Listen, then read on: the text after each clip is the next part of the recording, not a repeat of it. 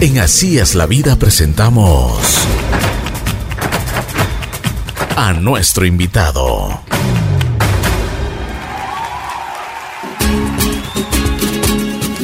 Buen día, buen día, buen día. Aquí estamos en Así es la vida.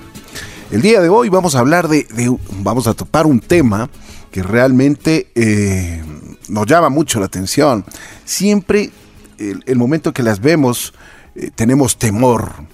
Eh, pero bueno, como muchas veces uno dice, estas serpientes, estas víboras, pues han sido satanizadas, como estábamos hablando con María Elena. María Elena Barragán, bióloga especializada en reptiles. Hola María Elena, qué gusto tenerte aquí, muchas gracias por haber aceptado la invitación. Y vamos a topar un tema que, wow, nos da miedo. Pero a ti no te da miedo. Buenos días, Ricky. ¿Cómo estás? Gracias, gracias por la invitación. Eh, en realidad no me dan miedo, es obvio que no me dan miedo. De, he dedicado mi vida casi toda mi vida a, trabajar con serpientes y justamente para mí se convierte eh, en un reto de poder contarle a personas que no son biólogos y que tenemos este, esta culturalmente esta, esta connotación negativa de las serpientes. Contarle a la gente que es un tema de que nos heredaron el miedo. Yo te aseguro que no es un miedo tuyo, es un miedo que escuchaste, es un miedo que te contaron, pero tú mm. te apuesto que no has tenido ninguna experiencia negativa. Es muy bajo eh, eh, la cantidad del porcentaje de personas que desgraciadamente han tenido una, un encuentro negativo con una serpiente, es indudable que, mm. que, le tienen temor.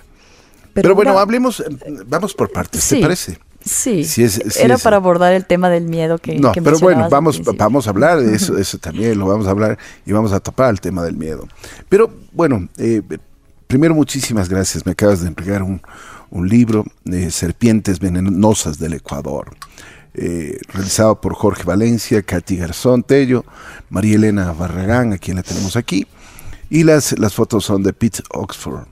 Pero bueno, lo más interesante es de que nosotros queremos saber mucho de las serpientes, o todo lo que nos puedes explicar y contar. Primero, ¿dónde naces? A ver, eh, yo nazco en Guayaquil. Eh, soy mona. Mona. Soy ñaña mona. Razón que la, mona se lleva bien con las serpientes.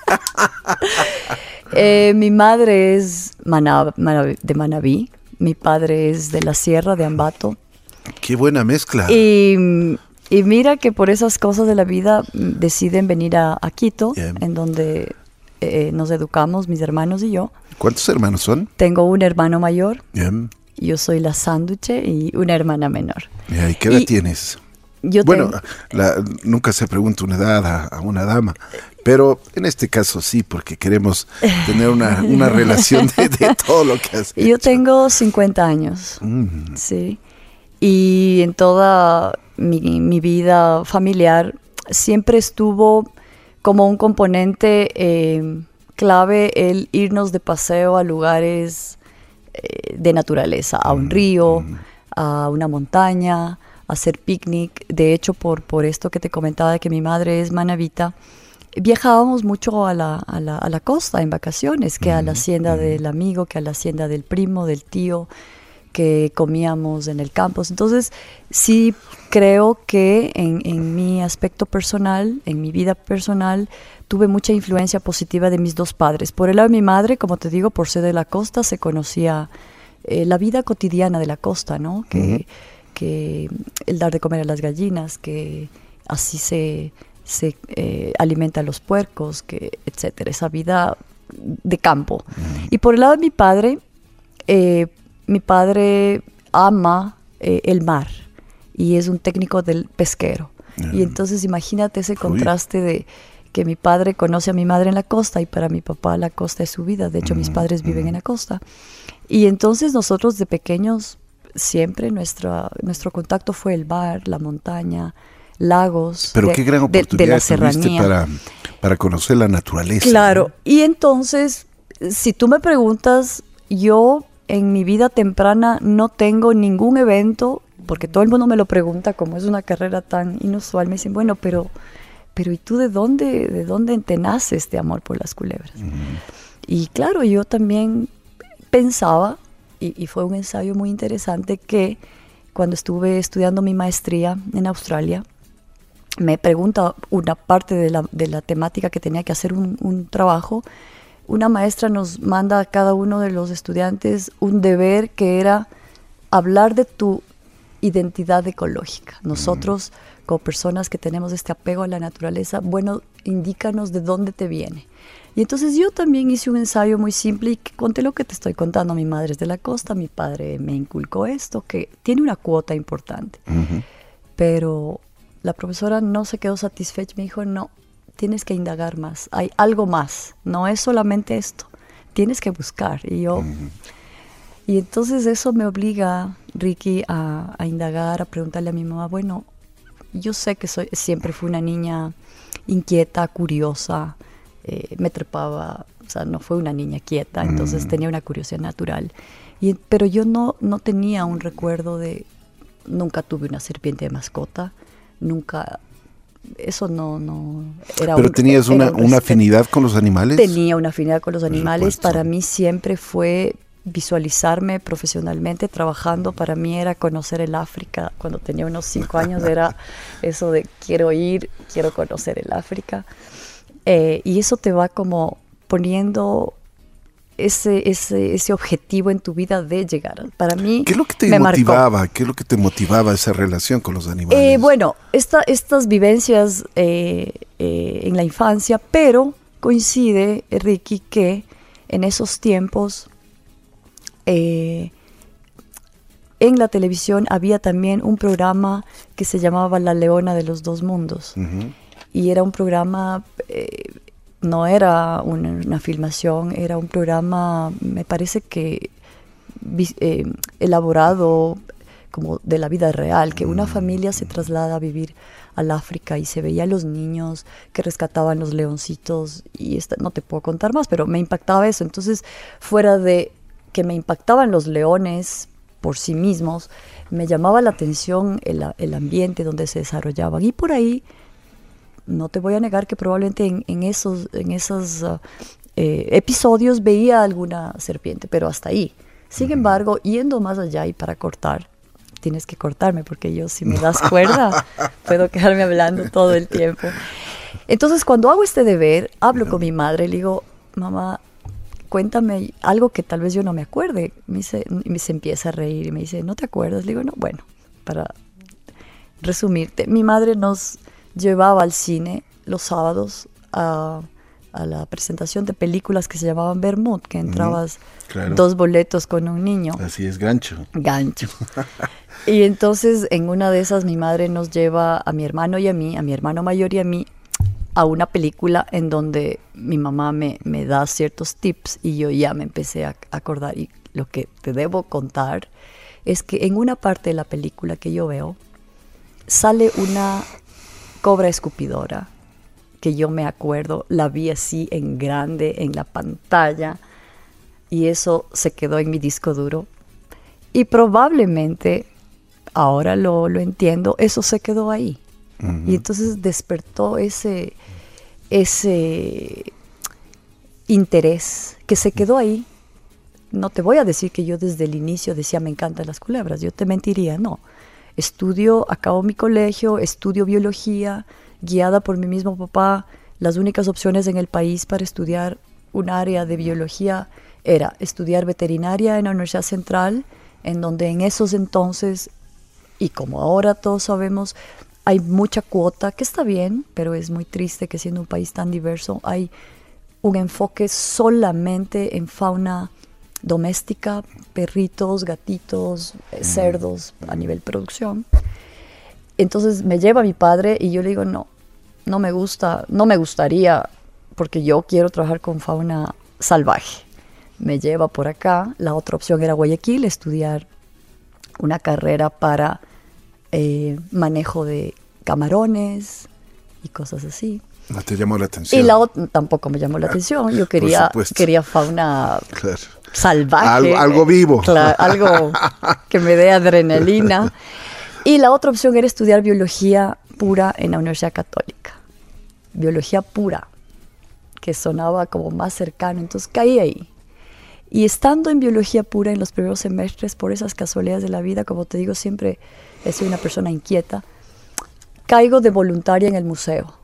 Y en el museo me dan de trabajo de, guardar o chequear en, los, en las colecciones muertas que están los animales con alcohol. Yo tenía que vigilar, supervisar que el alcohol esté bien, que las etiquetas estén bien.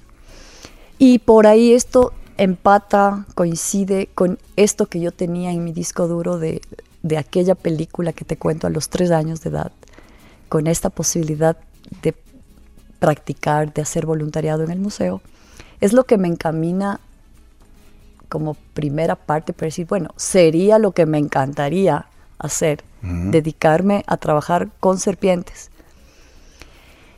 Y hasta ahí te cuento. Eh, de cómo la vida te va poniendo por el camino y tú simplemente tienes que escoger y tomarlo. ¿Cuándo fue la primera, el primer contacto que tuviste con una serpiente? Bueno, yo te digo, en mi infancia, cuando ah, íbamos al campo, es obvio que eh, la gente en el campo, y más en Manabí, siendo una provincia donde hay un alto porcentaje de personas que sufren accidentes es un miedo, pero la culebra es, lo peor, ¿no? Y entonces siempre cuando te ven que no eres de la zona y, ya vio la boa y ya vio por acá, entonces no te niego que pude haber visto una, dos, tres serpientes de lejos o oía que mencionaban que por ahí hay una, vamos a ver.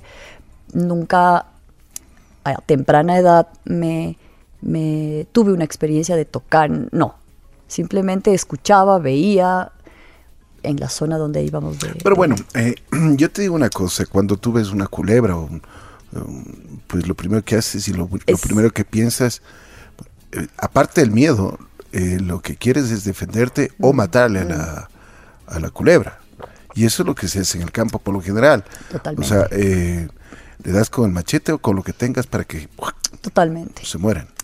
No te olvides, Ricky, que la culebra, las culebras, en términos generales, es un animal que por principio te genera dos cosas, o algo negativo o algo positivo, pero a la final es un morbo.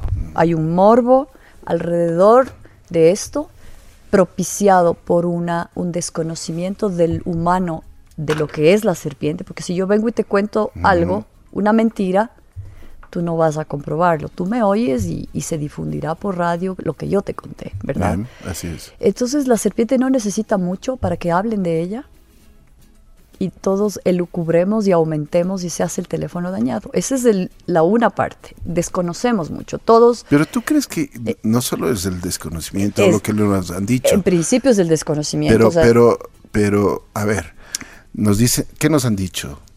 ¿Qué, hay, qué sabemos de las? Dicen que son venenosas. Ahí viene la segunda parte. ¿Ah? Y ahí viene Hasta en las películas.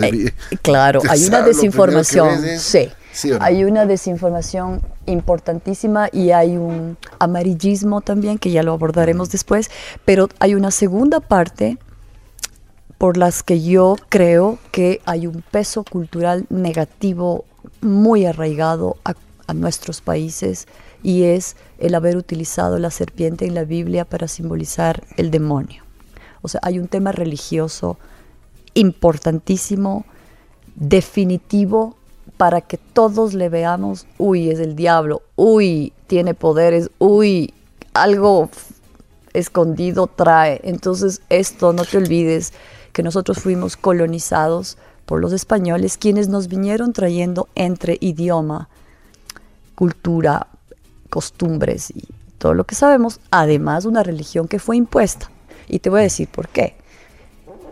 Tú, y en mi trabajo ahora, que, también parte de mi trabajo es irme y, desplazarme a zonas de la selva, de la costa, totalmente alejadas para trabajar con comunidades, y hemos empezado a, a tratar de rescatar que en ciertas comunidades nuestras hay unas representaciones en la eh, en sus en su joyería en su en sus vasijas las pintan las decoran mm.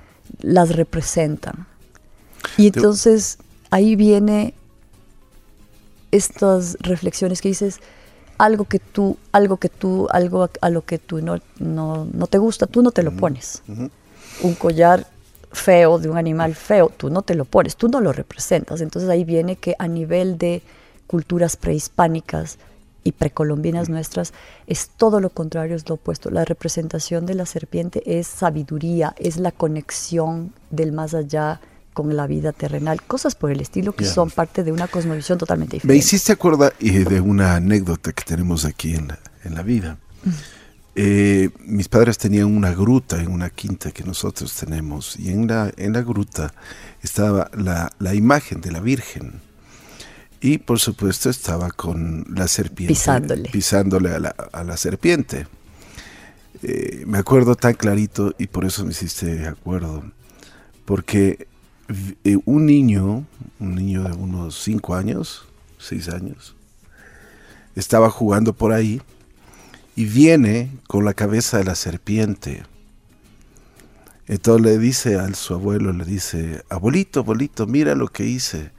Le, o sea, le había cortado, le dio con el palo a la, a, la, serpiente, a la cabeza, porque dice, es que la, la Virgen, la serpiente le quería morder a la, a la Virgen. Entonces, eso me, hace acordar y lo que tú dices, tienes mucha razón, porque desde los niños, desde muy pequeños, nos enseñan este, primero el miedo, después, lo, o sea, que no, no somos amigables con las serpientes. Totalmente de acuerdo. Y, y, tú dices, bueno, es el desconocimiento. Eh, juega bastante. Eh, tú, tú le tienes miedo a lo que no conoces. Así es. Entonces tú te retiras, tú tú no, no te interesas, uno, más este, este, esta connotación negativa por temas religiosos, dos, pero, em, y, yo te digo, eh, en los grupos de niños que recibimos parte de los visitantes en el vivarium de Quito, es muy eh, notorio. Cuando van los niños solos, están relajados y tienen ganas de aprender y, es esa, esa curiosidad natural. Y cuando van estos mismos niños con sus padres, el papá ya le sostiene las manos y se queda como en un, en un, en un lenguaje corporal de, alerta que el niño, claro, es su padre y dice, claro, mi papá está. Entonces yo, y, es, algo así. Entonces, te digo, en mi, en mi experiencia, en mi humilde experiencia de, de trabajo con gente, es una predisposición negativa la gente se cierra, se bloquea. Pero imagínate esta fotografía en el libro. me da miedo ya. Ah. Solo ya de verlo en el libro ya, ya, wow. O sea, Mira, yo creo que es un tema de... ¿Cómo nos quitamos el miedo de las serpientes? Te voy a contar algunas cosas que, tal vez te van a despertar el interés, pero, pero el miedo es, es una barrera eh, que, te, que te bloquea definitivamente. Entonces cuando tú rompes esa barrera, pues te relajas. Eh, para mí hay cosas mucho más peor, eh, mucho peores que una serpiente, a, los, a lo que, que no es mucho más evidente y no le tenemos miedo, ¿me entiendes? A los políticos. Eh, sí, a una mentira. a, una a, la venganza, a cosas así que no no las ves, pero que son peores que una serpiente que se te enfrenta. Pero si tú te das cuenta, si tú te das cuenta, y, eh, por ejemplo, cuando hay un insulto, dicen, este tiene una lengua de víbora. Claro, cuando eres alguien ah, chismoso. es que es, una connotación negativa. Pero mira tú, que no se dice, y, aquí volvemos un poco a hacer una mirada de cómo las culturas milenarias, no solamente las nuestras, han mm. tenido la visión de las serpientes. Mira tú, ¿qué tenía Cleopatra en su gorro? ¿Qué tenía? La imagen de una cobra en su gorro y representaba el liderazgo de ella como reina de Egipto. Representaba que era una mujer con visión, que era una mujer que nació para ser una reina. ¿Te das mm, cuenta? Lo mm. opuesto. Hoy, si tú le pones en un, en un trofeo una culebra, van a decir, le está insultando. Entonces es un tema cultural, es un tema que hemos heredado cosas que no, que no corresponden. En, mm. mira tú la representación de la serpiente eh, como símbolo de, la, de, la, de los médicos el símbolo de Aesculapio. ¿Por qué? Es porque la sabiduría está atada al hecho de que los médicos estamos entregando nuestra salud para que nos cuiden. Pero mira tú, son connotaciones diferentes. Para mí, algo es lindo o feo, no es verdad. Es como tú lo miras. Algo que es lindo para ti, para mí puede ser no lindo. Eso no significa que sea algo es lindo o es feo. Es, es, una visión. Oye, pero también, y, y, yo digo, en, en, en esto del, del respeto que, que, que, tenemos, el miedo y lo que... Eso se alimenta incluso hasta en el cine. Por supuesto. Porque tú ves, esta, es, hay una película, en este momento no me acuerdo, que es una, es una serpiente de dos metros. De, de bueno, 40 metros. 40 metros, ¿no? Sí, que sale J-Lo. Y, y, que se come, sí. se come a todos. A ver, no te olvides, eh, Ricky, que el, el uso de cualquier noticia en un sentido amarillista para vender más números de periódico, más números de, um, de una película para causar que sea el boom en, en, en producción, no mira a si están contando una verdad o una mentira. Hoy por hoy tenemos acceso a ver programas como National Geographic, mm. como estos programas que, que como, por eso creo yo que los niños, las generaciones nuevas, tienen como mayor apego por tener acceso a ver estas películas que antes nosotros no teníamos. Nosotros mm. veíamos una película así de este tipo documental de vida silvestre muy esporádicamente, pero hoy no. Y entonces en esta línea de producción no se cuidan de mirar el impacto que estás causando en una comunidad. Y los medios de comunicación, televisión, radio, son definitivos para, para, para influir. Uh -huh. Y entonces, entonces una película Te venden, hecha... te venden lo que quieren. Exactamente, una película, La idea que ellos quieren. una película hecha para simplemente ganar millones de seguidores que vean la película, no les importa y este es un caso, eh, eh, una vivencia, esta película de desinformación de que hay una serpiente terriblemente grande que se come a la gente. Y, y, te cuento, para destruir estas cosas. No hay serpientes, la serpiente más grande del mundo mide 11 metros, es la pitón. ¿En dónde la En el África. Yeah. 11 metros. 11 metros. La más grande de la Amazonía, y en estas está la Amazonía del Ecuador, la anaconda, 7 metros. Anaconda, ¿cierto? Las anacondas, sí. ya. Pero mira lo interesante de esto. Sin embargo, gente que vive en la Amazonía, los colonos que viven ahí, gente que ha ido por temas de mineras, de que trabajan en petroleras, y yo te digo que trabajo mucho con ellos porque hacemos eh, capacitaciones y programas de prevención y te cuentan en el auditorio, cuénteme por favor, es verdad que hay serpientes de 20 metros, yo vi, mi abuelo vio, y nos olvidamos de ver que son animales que tienen un límite, o sea, es una anaconda 7 metros y muchas veces aumentamos, no, no era de 7, era de 10, cuando nosotros los que trabajamos con serpientes sabemos que la serpiente más grande alcanza 7 metros. Eso por el lado de, de la distorsión. Siempre la Oye, mente humana... Es cierto, es cierto, perdón que te corte, es cierto que una de estas anacondas, de estas gigantescas, se pueden comer hasta un caballo. Y ya, mira, no te olvides que hay una serpiente en la costa que se llama boa matacaballo y la otra, la que está y se distribuye en Amazonía, se la llama matacaballo. Y si empezamos a analizar el porqué de su nombre, ya vemos ahí que hay una connotación de que es una boa que mata caballos. Imagínate, sí. Y ya, Solo, ahora. solo de imaginar. Ya, o sea, ahora. Te das cuenta. Si tú vas y ves un ejemplar de la boa que le llaman boa matacaballo, tanto en la Amazonía como la de la costa, máximo alcanzan unos 5 metros de tamaño. Bien. Y yo te pregunto, Ricky, ¿tú crees que una boa de 5 metros, que puede ser un grosor tal vez así, como tus dos piernas juntas, Uh -huh. podría comerse un caballo? ¿Comerse? No. Físicamente es imposible. Imposible, Ya. claro. Pero ahí viene la distorsión, ahí viene la cuota del humano, la cuota de que yo te conté y tú cuentas y esto se ha venido traspasando de generación a generación y nos llega dos mil años de esto. ¿Te imaginas lo que es derrumbar eso? claro. Es, es una reeducación, es un proceso de desmitificación complejísimo. Y entonces, cuando yo a los grupos les explico, les digo, miren, indudablemente que es un animal que tiene muchas, eh, eh, eh, particularidades que les permite capturar presas grandes. Entre otras, la más importante es, mira, nosotros tenemos una limitación aquí en nuestras mandíbulas para abrir la boca. Ya. Las serpientes, cuando abren su boca, además tienen un ligamento que les permite separar sus mandíbulas así. Mira.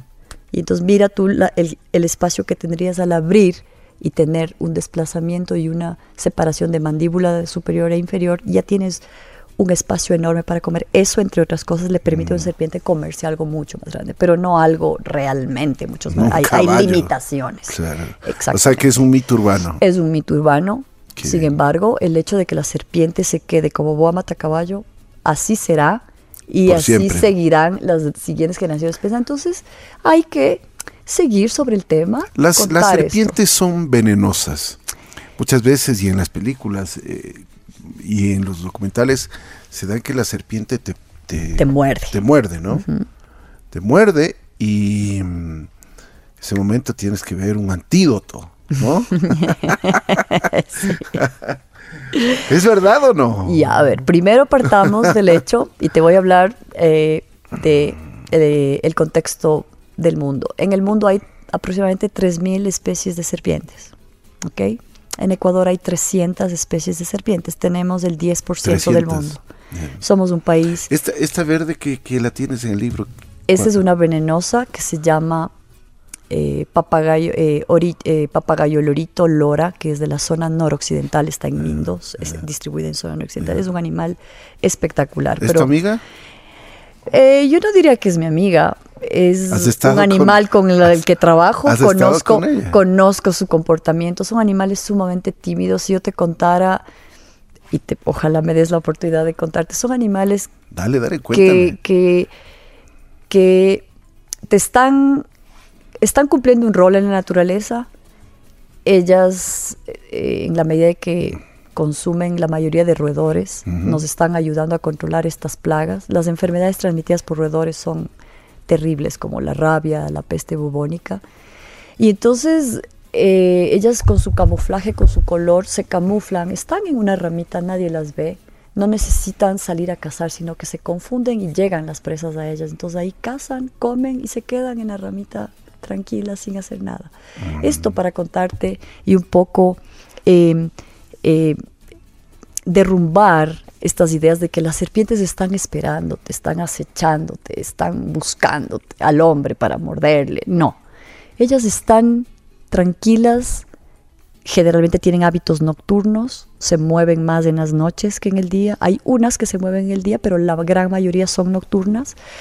Y entonces son animales que están cumpliendo un rol tranquilas en las ramas. Entonces ellas no están buscando morderte, no están buscando matarte. Su veneno, eh, Ricky, ha sido el proceso o el resultado de una evolución tan compleja que lo único que hace es garantizarle a una serpiente venenosa que coma. Es un mecanismo de captura e inmovilización de su presa y que le permite comer. Imagínate que para graficarte esto, una serpiente en la naturaleza no come todos los días.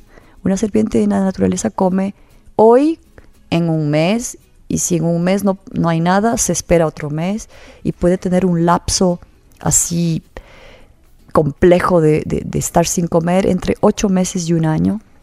Imagínate. Entonces, el momento en que nosotros de manera humana pensamos que esa serpiente que me mordió me estaba esperando, me está, no, está, no es correcto. No te olvides que la, el hallazgo, el encuentro humano-serpiente hoy por hoy se está incrementando y se va a incrementar mucho más con todos estos cambios climáticos que a veces las personas que vivimos en las grandes ciudades la vemos como, no, es que eso va a pasar allá, eso va a pasar en la Amazonía, eso va a pasar en, en el reconfín del mundo. No, eso va a pasar, está pasando. Y entonces vamos a tener más conflicto humano-serpiente porque simplemente el, el planeta se va a calentar, eh, las zonas tropicales se van a calentar más y ellas como un mecanismo de sobrevivencia también necesitan hacer sus cambios. Entonces tenemos que estar preparados y educarnos para eso, para saber que es un país que tenemos 300 especies de serpientes, de estas 36 especies de las 300, 36 son venenosas. Si nos queremos concentrar en las venenosas son poquísimas.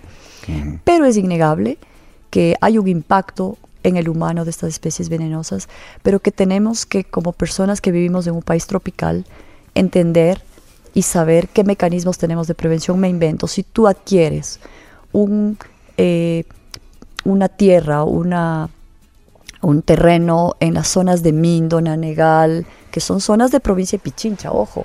Estamos aquí en Quito Metropolitano, pero te trasladas a dos horas a la zona de Mindo, Nanegal, Pacto, y estamos en una zona subtropical, tropical, que vas a tener especies, presencia de especies venenosas. Entonces, el que tú adquieras un terreno y no te informes de las especies de serpientes que hay en ese terreno es un error.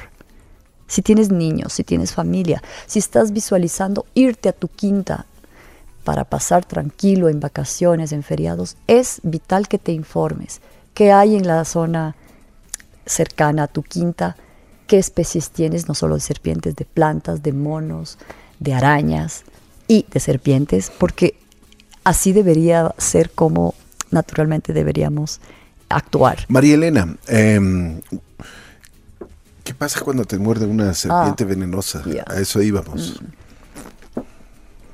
Mira, son temas complejos de salud. El Ecuador es un país tropical, es un país en vías de desarrollo y es innegable que esto nos ubica en un país con alta incidencia y biodiversidad. Hay una relación directa entre cantidad de serpientes y número de accidentes y para los cuales el país con sus profesionales y sus expertos debería estar listo pero no lo estamos. Y no vamos a hablar de estos temas eh, eh, por el momento, pero es una realidad. Y entonces el, el, problema de una mordedura se vuelve grave, no solamente porque es un accidente grave, que ya te voy a comentar brevemente el impacto en la, en la salud, pero porque no estamos listos para actuar, no sabemos cómo actuar, no hay profesionales capacitados para actuar, no hay una producción de, sueros antiofídicos a nivel país. Entonces el problema que era grave se hace más grave porque no puedes tratarlo, no sabes tratarlo, no sabes manejarlo. Y entonces los pocos casos que existen en el país o que están documentados en el país tienen un tratamiento porque toca.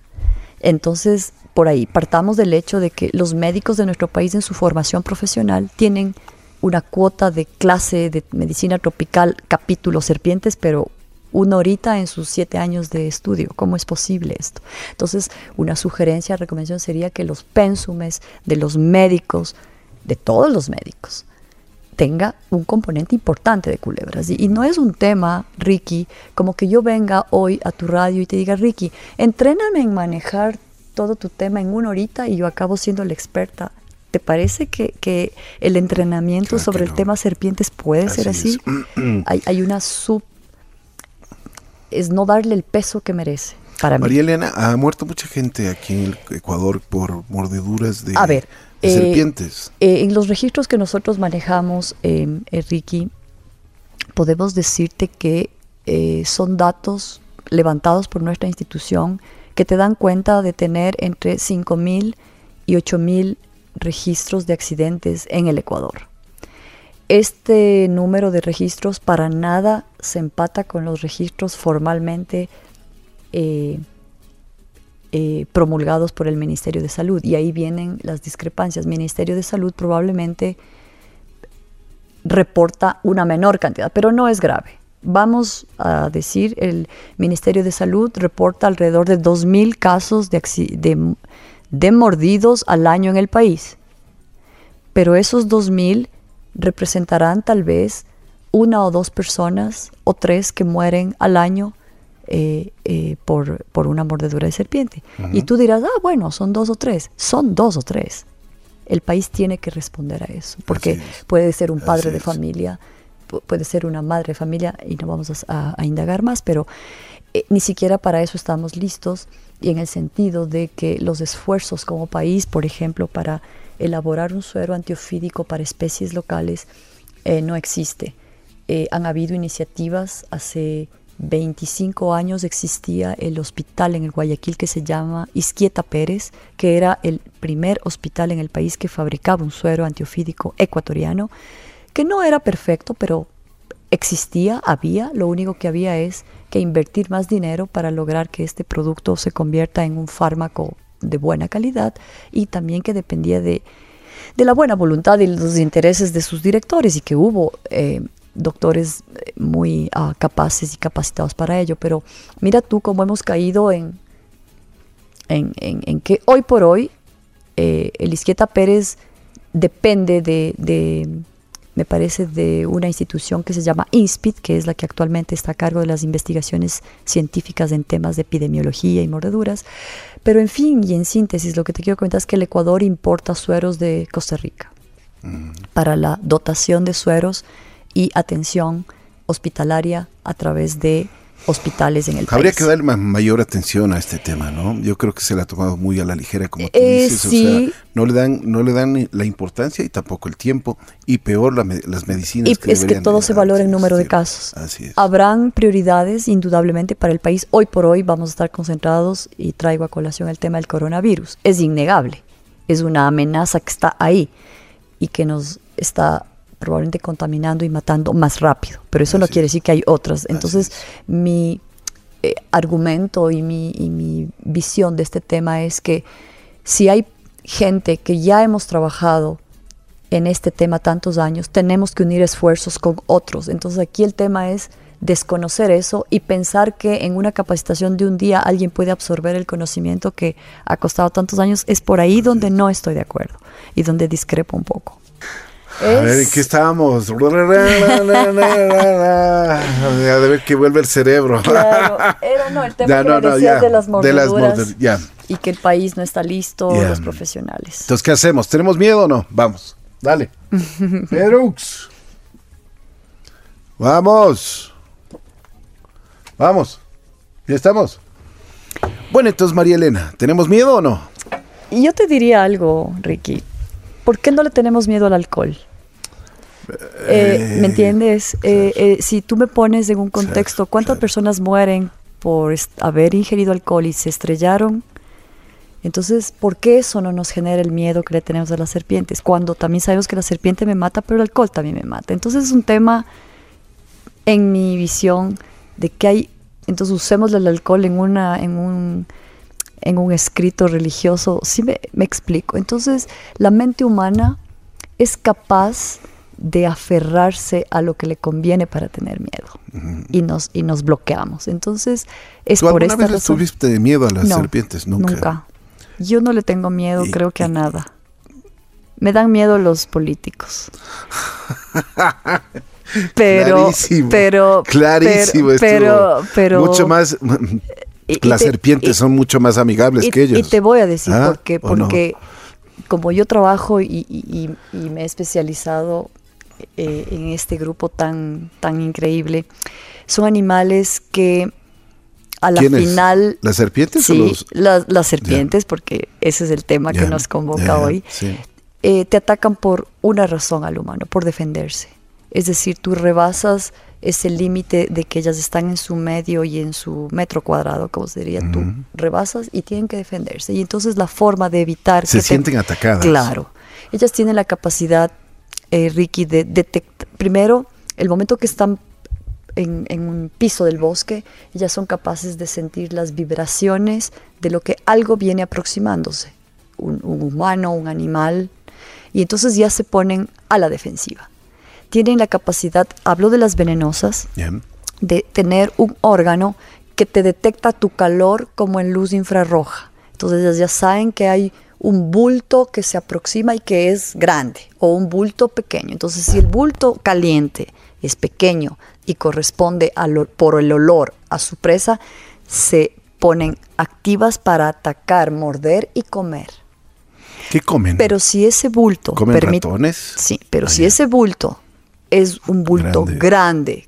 que corresponde a algo caliente, pero que por olor no corresponde a su presa, entonces se guardan y se ponen a la defensiva para atacar, para defenderse, porque indudablemente es de ellas o, lo que les va a agredir. Entonces, porque yo te digo una cosa, ¿qué pasa, por ejemplo, si estás caminando, hay mucha maleza, maleza no las puedes ver y en momento, los momentos la, pisas, por Sí, bueno, esas son situaciones realmente de riesgo Y en este riesgo está la gente, por ejemplo, que se dedica a actividades de agricultura, eh, recolección de cacao, etcétera. O sea, su actividad per se está eh, con mucho riesgo porque estás metiendo manos en ramas, en el piso del bosque. Es indudable que esta, estas personas van a tener un miedo, pero diario, obvio.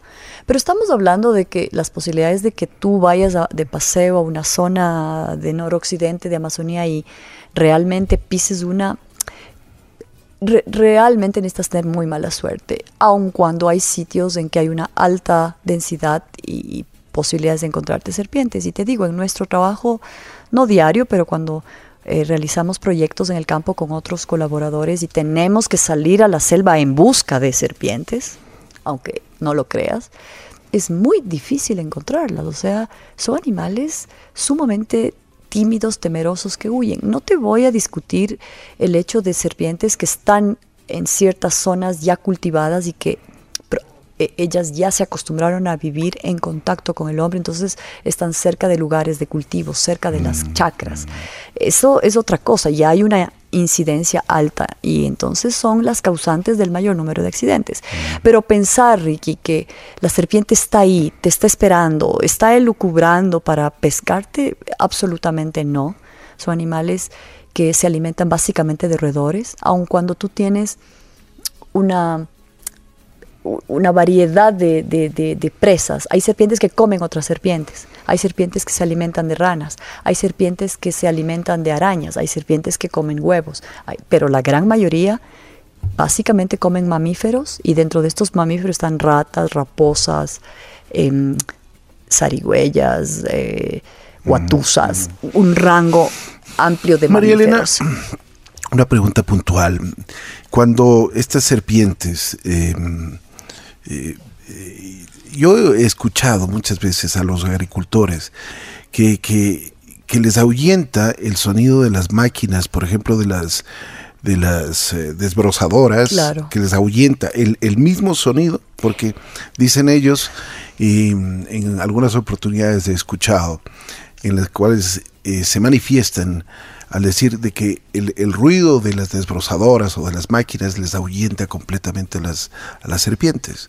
¿Es cierto eso? Ya, mira, tienes que eh, saber, Ricky, que son animales muy sensibles. Los cambios eh, de su ambiente, de cualquier tipo, sea provocado, sea natural, son indicativos para ellas de que su entorno está siendo afectado.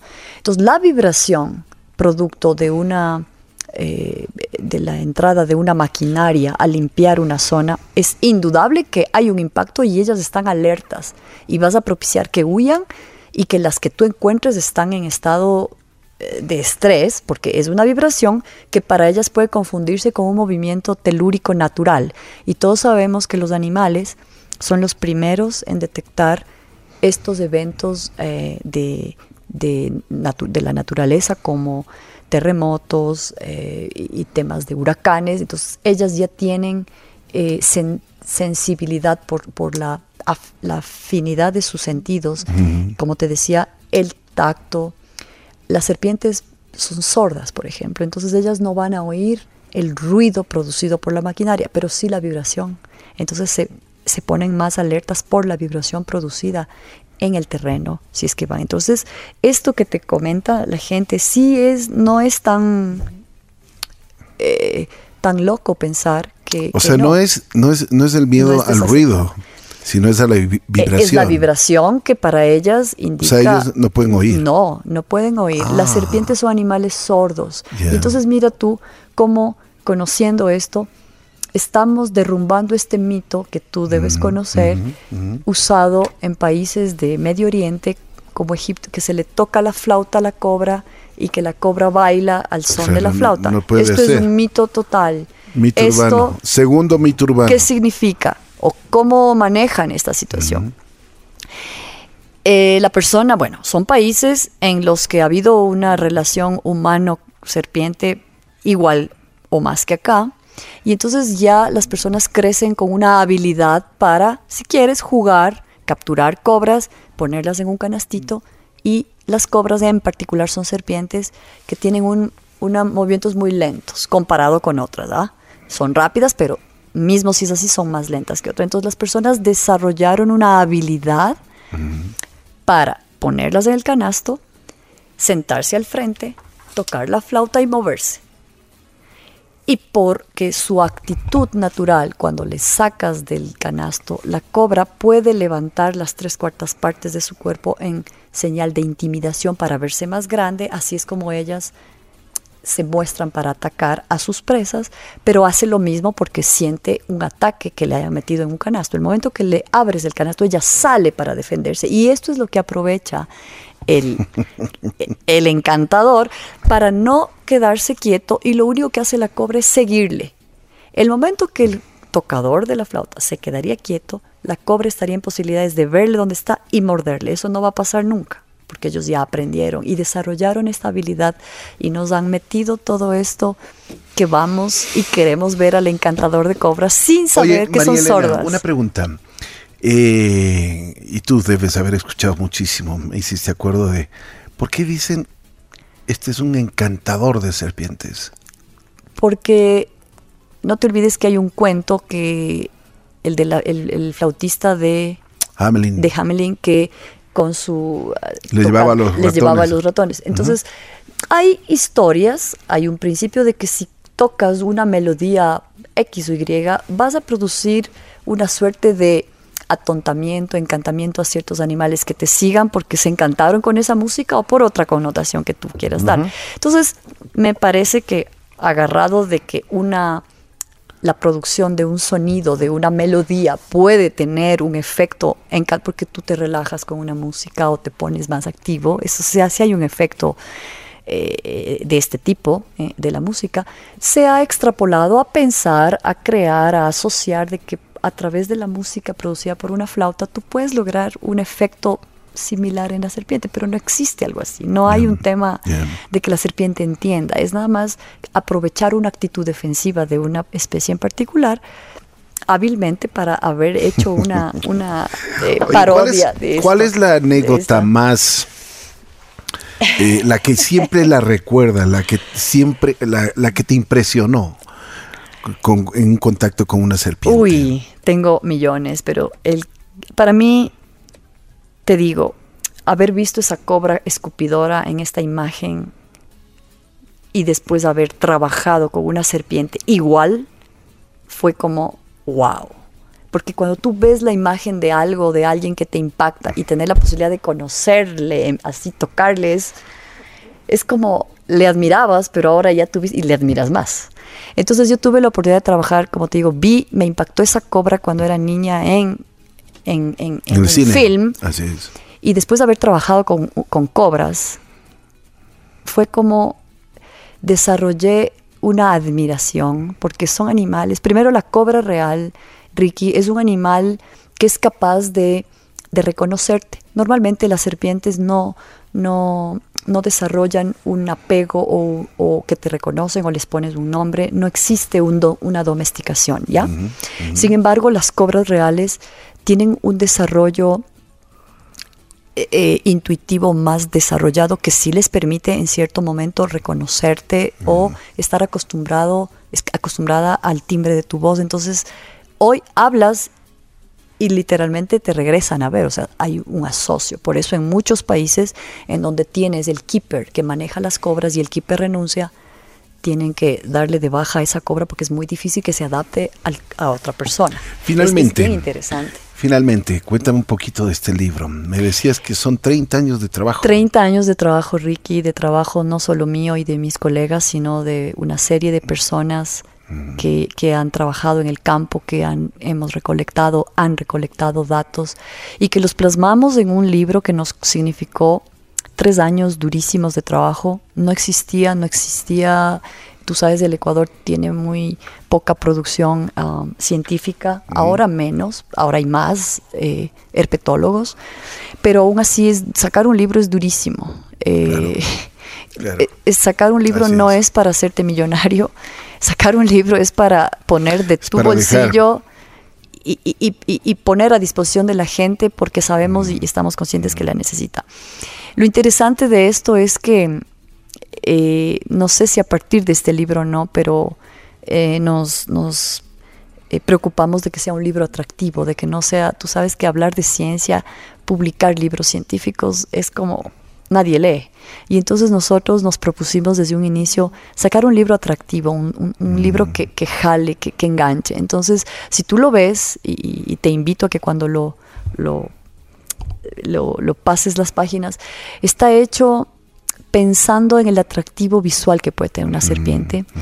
y pensando, Ricky, que existe un potencial de salvar estos animales, eh, aprovechando justamente ese, esa belleza que no, que no se aprecia. Y por el otro lado... da miedo, ¿ah? Da miedo. sí, da miedo. Y también contarte que qué mira... Bien, qué bien, me alegro muchísimo. Oye, pero qué belleza. Mira este, esta... Ah, no, no, no. Las, qué colorida. Sí, y tú ves ahí las serpientes, las corales. Nunca me hubiera imaginado tienes para todos los gustos y colores.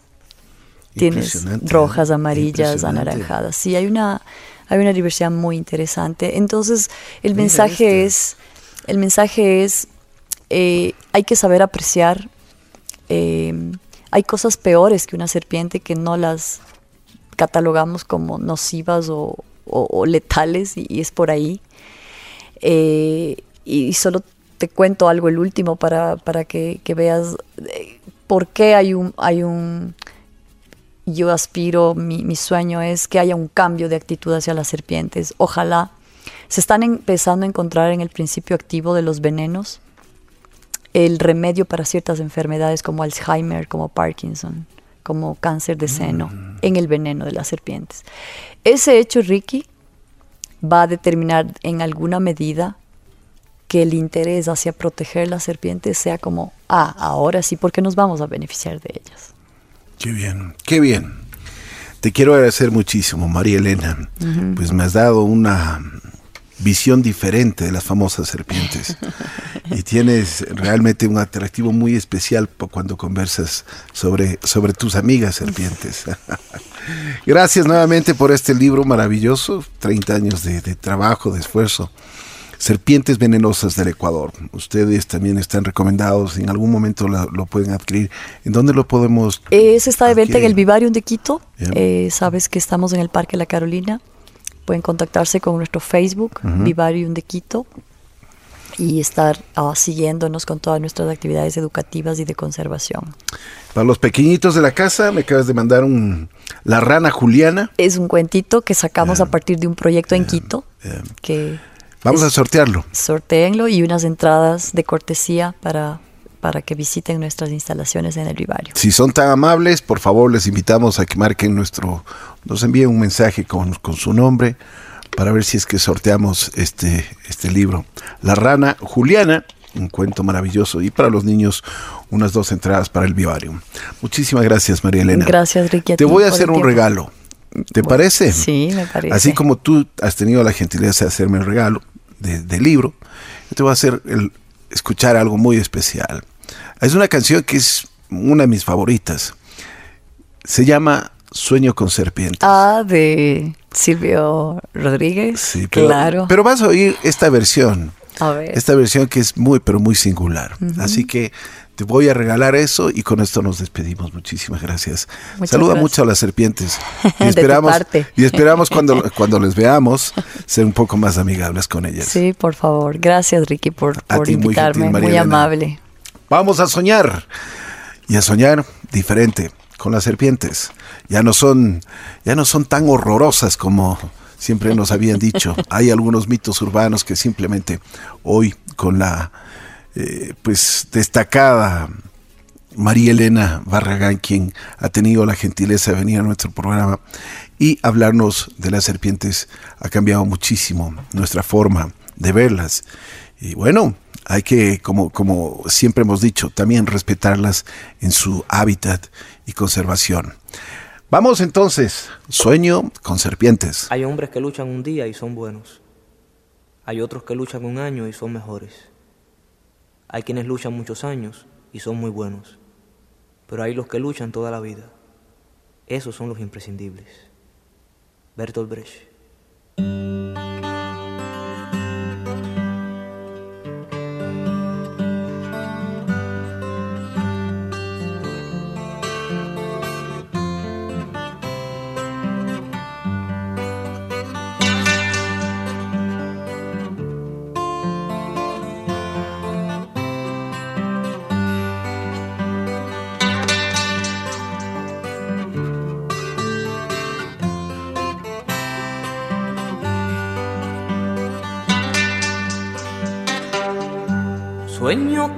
Serpientes, con serpientes de mar, con cierto mar hay de serpientes, sueño yo.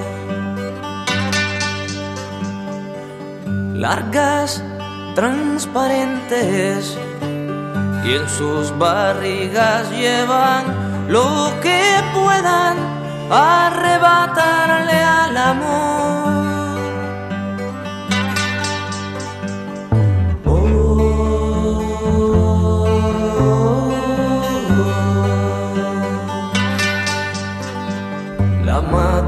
Mato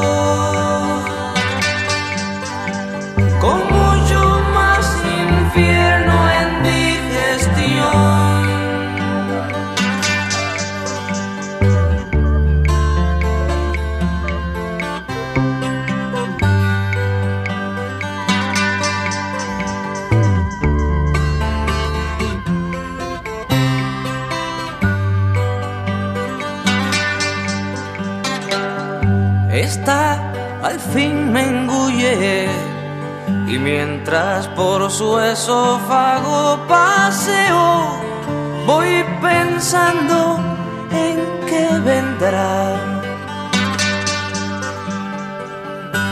Pero se destruye cuando llegó a su estómago y planteó con un verso una verdad.